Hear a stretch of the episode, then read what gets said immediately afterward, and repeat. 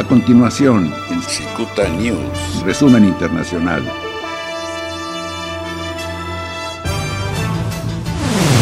En Estados Unidos, el presidente Donald Trump presentó el jueves 16 de abril un plan de tres fases para reabrir la economía del país y ayudar a los estados a reducir paulatinamente las medidas de distanciamiento social eh, por la pandemia del coronavirus.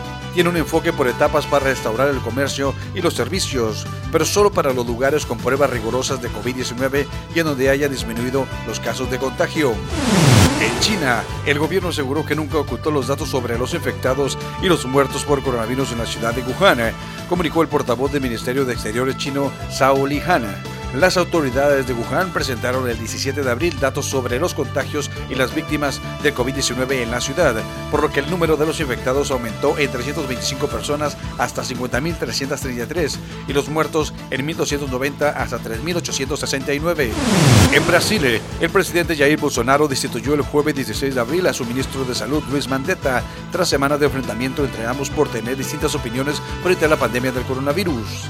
Mandetta es un abierto defensor del distanciamiento social, eh, mientras que Bolsonaro manifiesta mayor preocupación por los efectos sobre la economía que por la población. eh.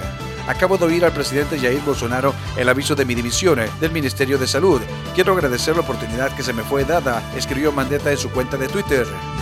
Ecuador, eh, el presidente Lenín Moreno decretó duelo nacional eh, a través de un comunicado a la nación en donde expresa su pesar. eh, Manifestó que se le debe a los compatriotas fallecidos una sepultura digna en un cementerio, por lo que decretó 15 días de luto nacional en memoria y solidaridad con los familiares de los que murieron de esta forma. El luto nacional eh, inició el jueves 16 de abril y concluye el 1 de mayo. En Reino Unido, el Departamento de Salud reporta los casos confirmados de contagios por coronavirus, contabilizados hasta el 16 de abril. eh, Suman un total de 103.093 casos positivos del COVID-19 y 13.729 muertos a causa de la enfermedad.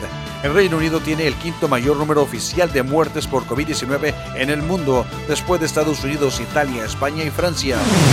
La agencia Fitch Rating anunció que la calificación crediticia de México fue recortada de triple B a triple B negativo, dejándola a un solo escalón del grado de especulativo. La rebaja de Fitch se da dos semanas después de que la calificadora Standard Poor's rebajó de triple B positivo a triple B la calificación de México al mantener una perspectiva negativa por el impacto de la pandemia y la caída de los precios del petróleo. Debido al impacto económico por el coronavirus, la calificadora espera que la economía mexicana se contraiga 4% en 2020. Provocado por la emergencia mundial del coronavirus, la Organización de Países Exportadores de Petróleo, la OPEP, prevé que en 2020 habrá un hundimiento histórico de la demanda mundial de petróleo debido a la paralización provocada por la pandemia, que provoca un impacto brutal, extremo y de magnitud mundial en el mercado petrolero. Según sus previsiones mensuales divulgadas el jueves 16 de abril, la OPEP calcula que el consumo mundial de crudo será en 2020 de 92.82 millones de barriles por día, lo cual representa una reducción de 6.85 millones con respecto al 2019. Continúe en sintonía de Secuta News Radio. En breve, más información. Este fue un resumen internacional en Cicuta News.